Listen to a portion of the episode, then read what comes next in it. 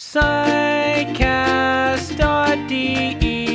Psychosomatic medicine and psychiatry, psychotherapy, and so much more. Psychcast is bringing you what you're looking for. With Alex and Jan, two doctors as your hosts. Psychcast, yes, Psychcast, let's start the show. Psychcast Folge 64 mit dem Thema Krankheitsgewinn. Wie kann eine Krankheit ein Gewinn sein? Die Krankheit in ihrem natürlichen Habitat. Welche Folgen haben psychische Erkrankungen außerhalb der medizinischen Behandlung? Hm, ein nachdenkliches Thema mit Dr. Jandrea aus Köln. Das bin ich. Hallo und Alexander Kugelstadt aus Berlin. Ja. Dr. Alexander Kugelstadt Na aus Berlin. klar. Herzlich willkommen. Ja. Schön. Ich freue mich, dass wir einen Psychcast aufnehmen und ich freue mich vor allen Dingen, dass ihr dabei seid und heute auch dieses etwas ja, heikle Thema verfolgt. Wir haben uns nämlich überlegt, ähm, mal über Krankheiten außerhalb von Krankenhäusern zu sprechen, Krankheiten außerhalb von Arztpraxen und auch vielleicht mal die klassische Sichtweise auf Krankheit so ein bisschen zu verlassen. Die sozial anerkannte Sichtweise von Krankheiten ist ja, man bekommt sie, man möchte sie nicht haben, sondern so schnell wie möglich wieder loswerden. Und das würde eigentlich bedeuten, dass jeder Mensch, der krank ist, ähm, ziemlich schnell wieder gesund wird, sobald man ihn irgendwie medizinisch oder psychotherapeutisch behandelt.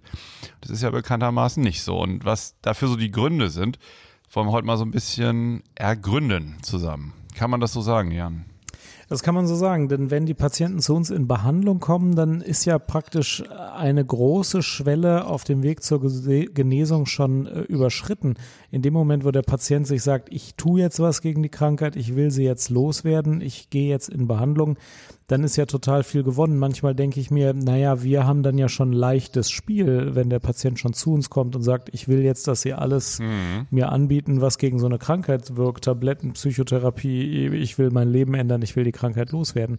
Davor gab es ja aber oft Wochen, Monate und äh, auch nicht selten Jahre, wo die Krankheit äh, ohne die Belästigung einer Therapie so vor sich hin äh, wuchern konnte. Ja? Und wo sich die Krankheit eigentlich viel wohler fühlte. Und dieses Habitat wollen wir jetzt mal ausleuchten hier von offizieller. Psychcast-Seite. Und vorweg Ja. wollen wir sagen, ähm, wir äh, anerkennen natürlich schon, dass die meisten Menschen, die von einer Prank äh, Krankheit ähm, geplagt werden, zu großen Anteilen die wieder loswerden wollen. Und wir wollen durchaus heute auch mal den Finger in die Wunde legen und mal die Anteile angucken, ähm, die in jedem eine Rolle spielen, die vielleicht auch Gründe haben, von dieser Erkrankung gar nicht so ohne weiteres abzulassen. So. Ja. Und vielleicht mal klassische Ausgangslage ist ja die, jemand wird krank und wird von seinen Alltagspflichten befreit. Ne? Also er wird irgendwie krankgeschrieben, kann keine Hausarbeit mehr machen, kann nicht mehr arbeiten gehen. Und das ist ja auch ganz richtig, dass das die gesellschaftlich anerkannte Krankenrolle bei uns ist. In einer Zivilisation wird dem Kranken die Möglichkeit gegeben, sich erstmal wieder zu erholen. Und er wird auch größtenteils von seiner Verantwortung entbunden, jetzt irgendwie selber viel daran zu tun, sondern es gibt das medizinische Versorgungssystem, es gibt vielleicht Freunde, Angehörige, ähm, die sich auch um seine Genesung mit kümmern. Und das ist auch ganz richtig so. Die Wikipedia behauptet, Ja. das sei nur im, äh, im, im äh, Kulturraum, in dem wir leben, so, dass Kranke von ihren Alltagspflichten entbunden werden.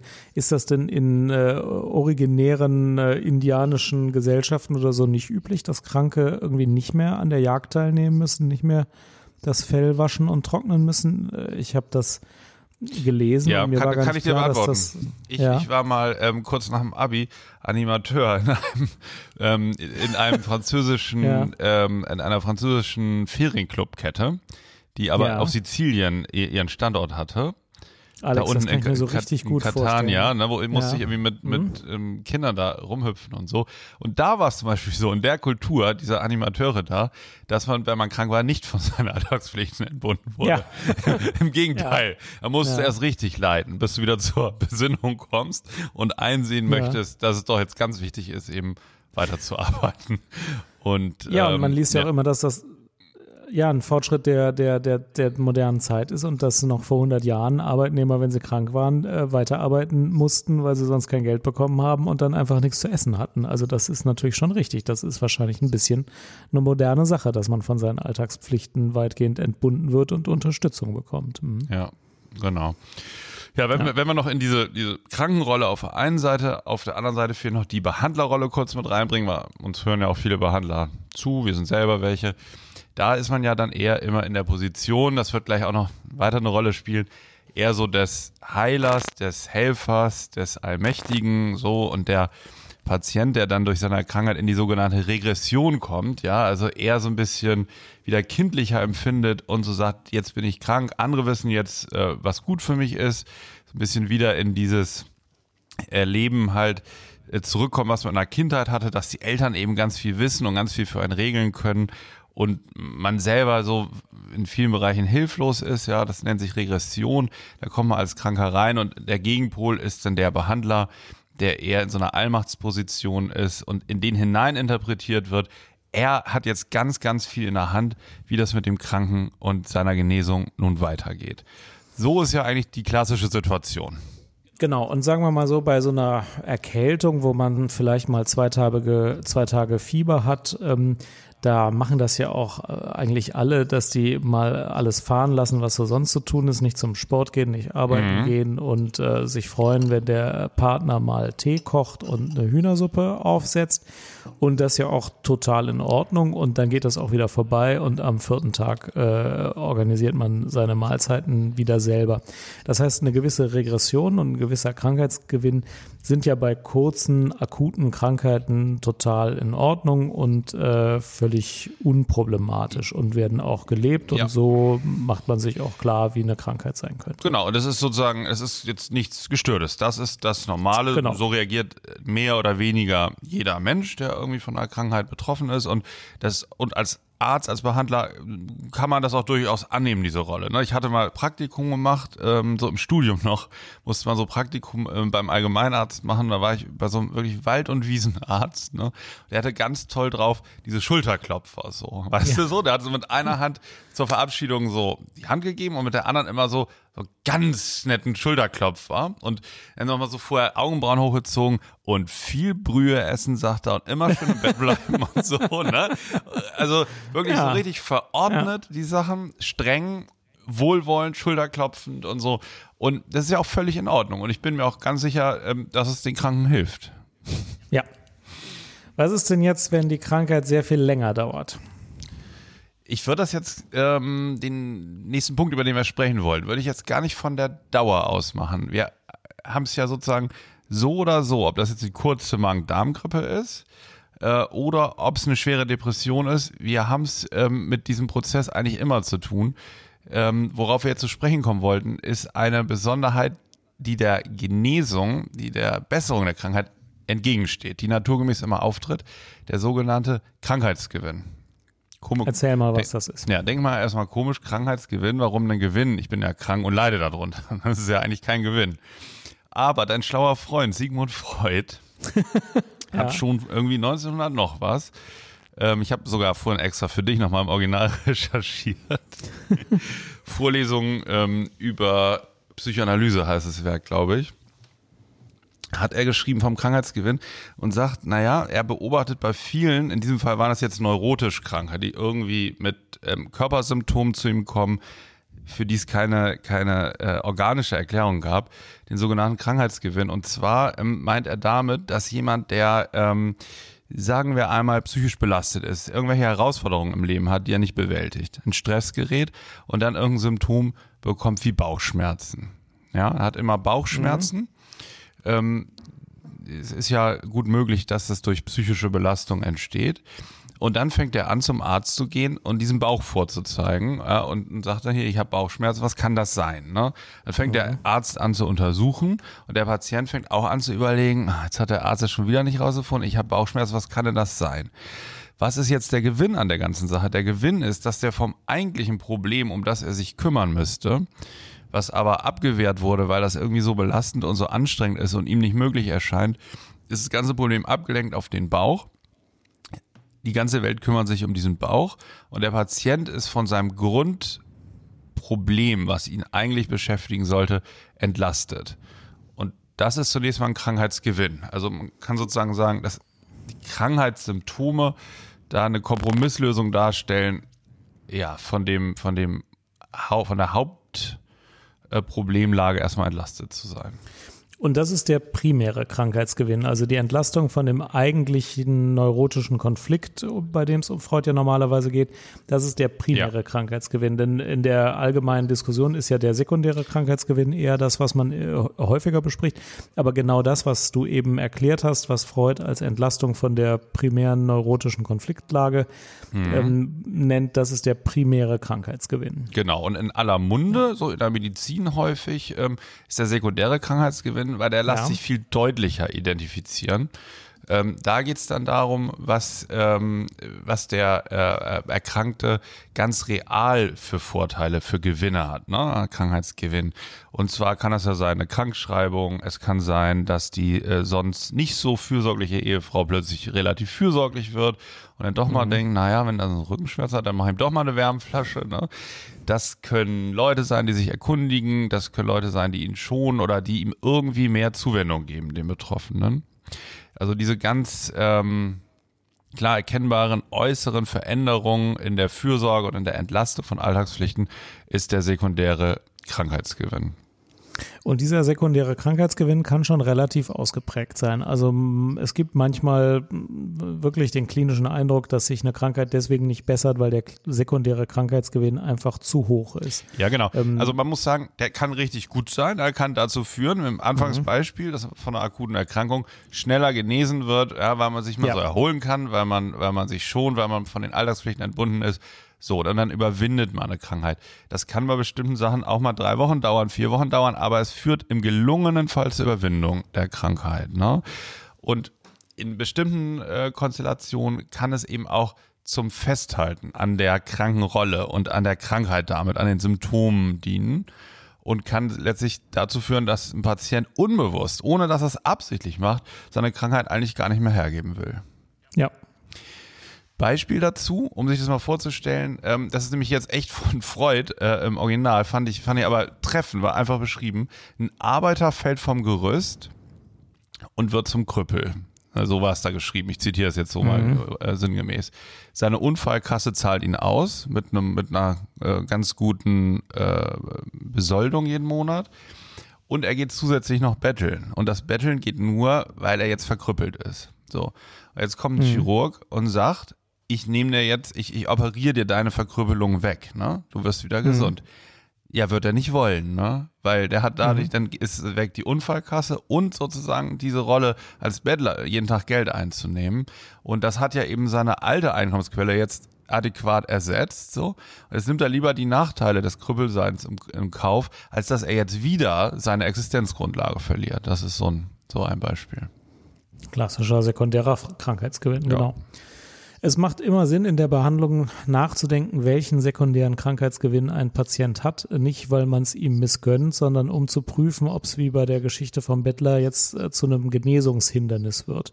Äh, und dann ist es ja auch nicht so, dass man das als Arzt irgendwie einreißen kann, aber man kann es bewusst machen und darüber sprechen ja. und fragen, naja, ähm, würden Sie das denn hergeben? Gibt es denn andere Wege an diesen Nutzen, der durch den sekundären Krankheitsgewinn kommt? Zu kommen oder ähm, muss die Krankheit einfach bleiben, damit sie das haben. Das kann, kann mhm. ja auch die Abwägung sein. In dem Moment, wo man es sich bewusst macht, äh, ist meistens auch ein anderer Weg zu diesem Ziel äh, vorstellbar. Ja.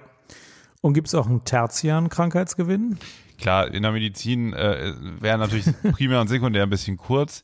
Tertiärer Krankheitsgewinn kann man eigentlich leicht ausweiten. Da geht es dann um den Gewinn, was die Umgebung des Kranken hat. Ne? Also ähm, die, die Angehörigen, auch die Ärzte und Therapeuten. Ja?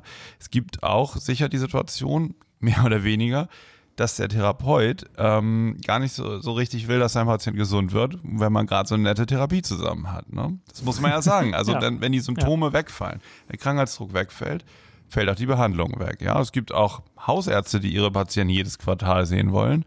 Äh, es gibt auch Chirurgen, die ihre Patienten gerne immer wieder operieren wollen. Das ist alles tertiärer Krankheitsgewinn und vielleicht Angehörige, die gerne mal ähm, ihren, ihrem Liebsten helfen, ihn versorgen. Ja, und ähm, wenn Großvati dann irgendwie wieder laufen kann und wieder mobiler wird, würde auch diese Rolle wegfallen, dass man Großvati endlich mal was Gutes tun kann. Und auch da gibt es immer eine bestimmte Menge von Kräften, die einer Genesung da auch entgegenwirken, unbewusst, ja.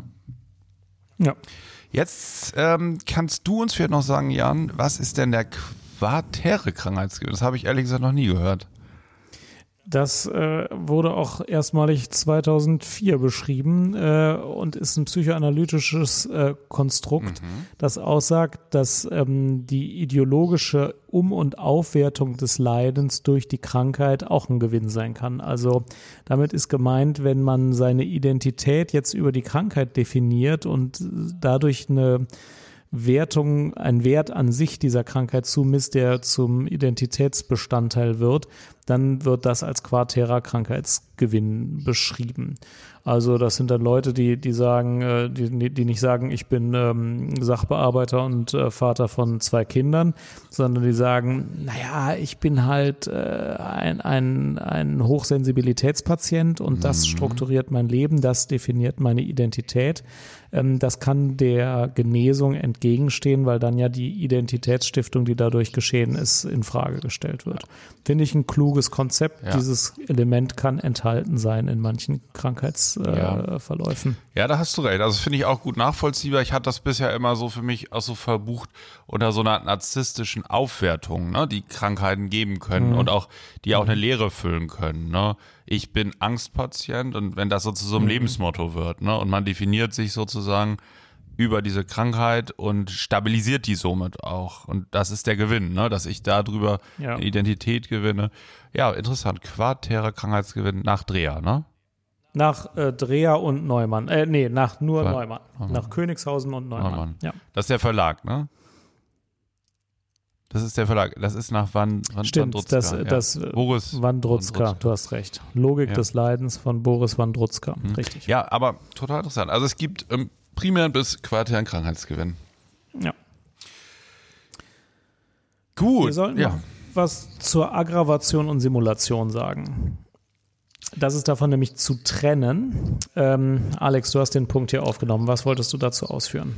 Genau, also ähm, das ist jetzt vielleicht nochmal ein bisschen anderer Punkt, aber da, da geht es so um die Symptome, die eine Krankheit hat. Ne? Und wenn man jetzt einen äh, Krankheitsgewinn hat, also Tendenzen an seiner Krankheit festzuhalten, dann macht man häufig Folgendes. Ähm, unbewusst verdeutlicht man in der Untersuchung beim Arzt, dass man diese Symptome hat. Also man mhm. äh, dissimuliert nicht, also man spielt die nicht runter oder sagt, naja, es wird ja eigentlich schon besser und meistens geht es eigentlich ganz gut und eigentlich bin ich schon fast gesund, ne? sondern man hat eine Verdeutlichungstendenz und das ist zum Beispiel bei somatoformen Störungen, bei Schmerzstörungen häufig, dass man unbewusst ähm, und das wirkt dann fürs Gegenüber schon so ein bisschen auffällig so demonstriert, ja, dass man also sehr verdeutlicht bestimmte Bewegungen und bestimmte Symptome, vielleicht durch ein übertriebenes Humpeln oder so, dass man eben eine bestimmte Erkrankung hat.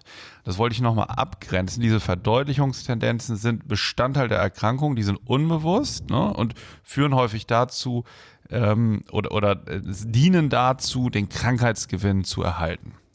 So, und dann gibt es nämlich noch zwei andere Dinge, die wir davon trennen müssen. Das sind Aggravation und Simulation. Aggravation, da ähm, ähm, bringe ich sozusagen meine Beschwerden bewusst heftiger hervor, ja, und ich übertreibe bewusst, um irgendeinen Krankheitsgewinn zu haben. Also da sage ich dann, äh, eigentlich tut es immer weh und ich kann mich kaum noch bewegen, obwohl das noch geht, um sozusagen irgendwelche Vorteile zu haben. Eine Auszahlung von irgendeiner Versicherung oder Krankengeld oder wie auch immer.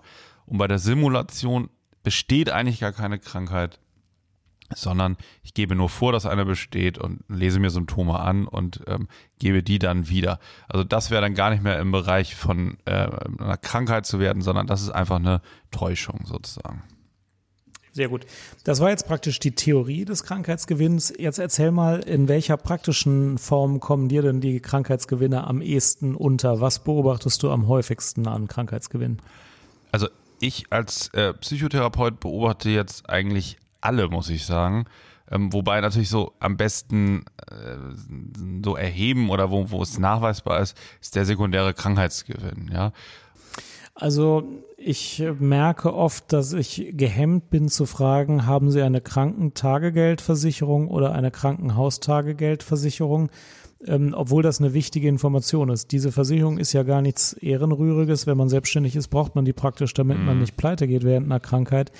Ähm, aber manchmal sind die Patienten nach gerade auf das Geld daraus angewiesen und das muss man deswegen eigentlich immer fragen. Ähm, aber da bin ich manchmal gehemmt und ich finde häufiger, dass die Familie den Kranken unterstützt und das ist etwas Positives. Aber wenn man dann die magische Frage stellt, wie würde denn ihr Leben heute aussehen, wenn sie die Krankheit nicht hätten, mhm. Äh, dann ist oft große Sorge, dass diese familiäre Bindung, die familiäre Unterstützung, die Unterstützung durch Partner, Kinder, Eltern, dass die einfach wegfallen würde. Und mhm. da muss man klar machen, wahrscheinlich liebt ihr Partner sie auch, wenn sie gesund sind. Mhm. ähm, und sie könnten es riskieren, weniger krank zu sein. Aber ich habe das ganz häufig die Frage, was wäre, wenn sie gesund wären, dass erstmal Ängste davor sind, dann wieder allein dazustehen und dass all das wegfällt, was jetzt das Familienleben so strukturiert hatte. Mhm. Also diese beiden Erscheinungsformen, die kommen mir praktisch häufiger unter, an die denke ich manchmal. Also häufig sogar. Mhm. Mhm. Ja. Du hast ja hier auch noch aufgeschrieben, dysfunktionale Familienadaptation ähm, als Stichwort. Ne? Da, da, ist ja gemeint sozusagen wahrscheinlich die, die, ähm, der Umgang der Familie und die, die, die Gewöhnung der Familie an die Situation des Erkrankten. Was hast du denn da für Erfahrungen oder wie macht sich das bemerkbar, wenn ihr Patienten stationär behandelt? Genau, also das kann manchmal ganz schwierig sein. Also wenn eine Familie einem Kranken Unterstützung zukommt, dann ähm, ist das ja erstmal meistens funktional. Also die entlasten ihn von den Alltagspflichten, die unterstützen ihn in den Bereichen, wo er alleine nicht mehr zurechtkommt. Das ist ja alles ganz schön. Aber es gibt ja auch so Familiensysteme, die dann äh, irgendwie überprotektiv werden oder dysfunktional. Zum Beispiel, wenn jemand eine Depression hat, dann sagen die, ja, du musst dich jetzt auch ins Bett legen und musst jetzt erstmal ja. deine Depression auskurieren. Wir machen ja alles für dich. Also du siehst auch deine Kinder nicht mehr. Das ist alles viel zu anstrengend mhm. für dich. Du musst jetzt erstmal Stress abbauen, ne? Und äh, du machst erstmal gar nichts, ja. ja. Und schön ähm, wörtliche Rede. So. ja. ja. Also das ist so ein Leitgedanke ja. und das würde ich auch keinem vorwerfen, weil das ist gut gemeint, ja. aber das kann dysfunktional werden. Das kann dazu führen, dass der, der Kranke aus dieser Krankheit gar nicht so gut rauskommt. Aus einer Depression kommt man nämlich eine Zeit lang ist Schonung ganz gut, aber ernsthaft nicht raus, wenn man von allem abgeschnitten wird und plötzlich hat man das Gefühl, man ist nach gerade ausgegrenzt und dann äh, ist das, was die Familie als Reaktion auf die Krankheit macht, Vielleicht zwei, drei Tage wäre das noch ganz gut oder auch eine Woche, aber dann dauerhaft kann es auch schädigend sein. Mhm. Und dann muss man der Familie sagen, nö, wissen Sie was, also ja, der ist zwar depressiv, aber der kann jetzt ruhig am Wochenende mit seinen Kindern spielen. Also so schlimm ist jetzt auch wieder nicht. Oh, und dann kriegen sie alle so, um Gottes Willen, was, was Nein, hat der Arzt der muss sich jetzt ja, erst, ja. erstmal gesund werden. Ja, ist alles ganz egal, wir kommen mit den Kindern schon recht. Der muss erstmal gesund werden, Herr Doktor, lassen Sie das mal. Und da muss man sagen, nee, so klappt gesund werden aber mhm. gar nicht. Ja, der will auch mit seinen Kindern spielen. Jetzt lassen Sie den doch in Gottes Namen mit seinen Kindern spielen. Und wenn er langsam wieder zur Leistungsfähigkeit kommt, lassen Sie ihn auch wieder was machen. Sie müssen jetzt den nicht wie ein Baby behandeln. Ja. Ähm, das ist eine dysfunktionale Familienadaptation. Da gibt's verschiedene Spielarten von. Äh, und auch Arbeitgeber haben das manchmal, ja. Mhm. Arbeitgeber sagen auch manchmal, ja, ist der psychisch komisch, dann kann der mal wegbleiben, äh, der soll erstmal gesund werden. Das ist gar nicht mhm. das Beste. Das Beste ist natürlich, wenn man vielleicht guckt, ja, kann der bestimmte Leistungsspitzen oder bestimmte Verteilung nicht mehr machen. Aber was anderes kann er natürlich noch und dann macht er das auch, was er kann. Ähm, das ist für den Patienten viel besser. Für den Arbeitnehmer manchmal komplizierter, mhm. nicht immer. Aber ähm, man kann da auch übersteuern praktisch. Und ja. gut gemeinte Impulse in einer zu hohen Dosis sind oft dann irgendwann wieder schädlich. Ja, und da erlebe ich das allergrößte Missverständnis in Familien und, und bei Betroffenen bei Schmerzen. Schmerz ist ja mhm. eigentlich ein Warnsignal des Körpers ne, und sagt sozusagen, äh, durch den Schmerz kommt eine Einschränkung, ich kann mich nicht mehr so bewegen, ich schone mich. So. Nur bei Schmerzstörungen, die sozusagen zu Teilen psychisch mitbedingt sind oder psychisch ausgelöst sind, wie somatoforme Schmerzstörungen, die eigentlich auf, auf Grundlage emotionaler Auslöser bestehen, suggeriert dieses Schmerzgefühl auch schon dich und die, die ganze Umwelt ist, ist alarmiert, ja, und schont, mhm. schont den Betroffenen und sagt, ja, du hast das Schmerzen bloß nicht, bleib liegen, leg dich hin, ja. Und das ist wirklich bei Schmerzen, der, bei, einer, bei einer Schmerzstörung, bei einer somatoformen Schmerzstörung, wirklich der, das größte Missverständnis, ja, weil die können nur besser werden durch Aktivität wieder, ja, und das Schonungsverhalten, die Muskulatur baut ab und äh, ähm, sozusagen das, das ganze Schmerzerleben wird schlimmer, das verstärkt sich. Da erlebe ich das ganz häufig und ähm, schmerzgeplagte Patienten wirken ja sehr krank und man hat sehr stark die Tendenz, die Neigung, denjenigen zu schonen und in verschiedener Weise also von seinen Belastungen zu entbinden. Ja, und dann nimmt wirklich, kann das eine richtige Abwärtsspirale für diese Schmerzsyndrome bedeuten. Ja, das ist ebenfalls ein sehr gutes Beispiel dafür. Hm.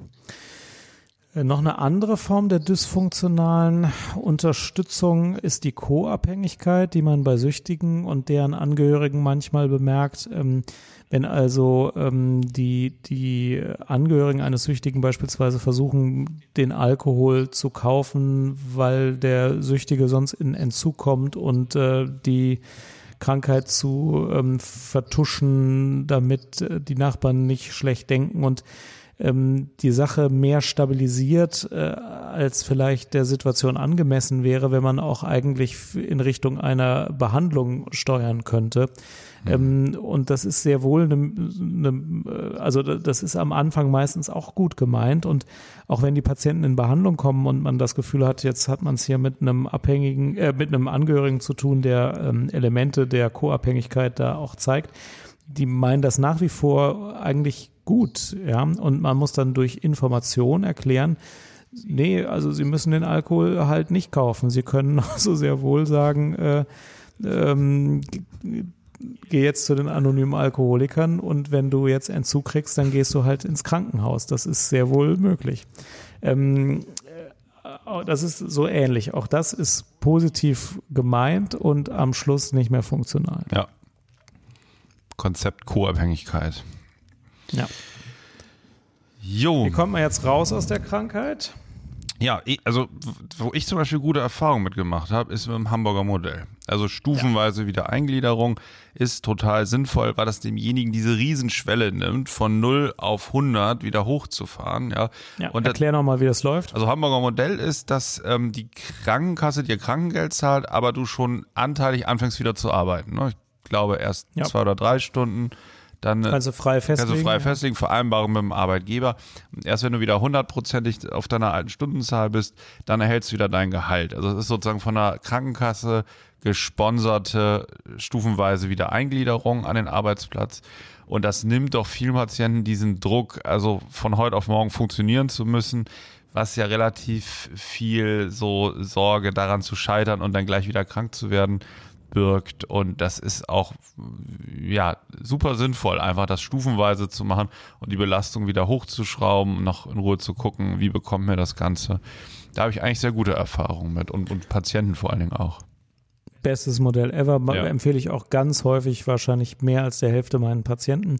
Äh, ich habe immer das Standardmodell, zwei Wochen lang vier Stunden am Tag arbeiten, dann zwei Wochen lang sechs Stunden am Tag arbeiten ja. und dann wieder acht wie, Stunden. Sag mal eben, wie am Anfang, wie viel? Am Anfang vier Stunden am Tag, ja, das für zwei Wochen. Und danach steigert man auf sechs Stunden am Tag für nochmal zwei Wochen und danach macht man wieder normale mhm. Arbeit mit acht Stunden ja. am Tag, dann ist das Hamburger Modell zu Ende. Natürlich kann man dann zwischenzeitlich gucken, äh, verlängere ich die vier Stunden Phase mhm. oder verkürze ich die sechs Stunden Phase, das mhm. kann man alles machen.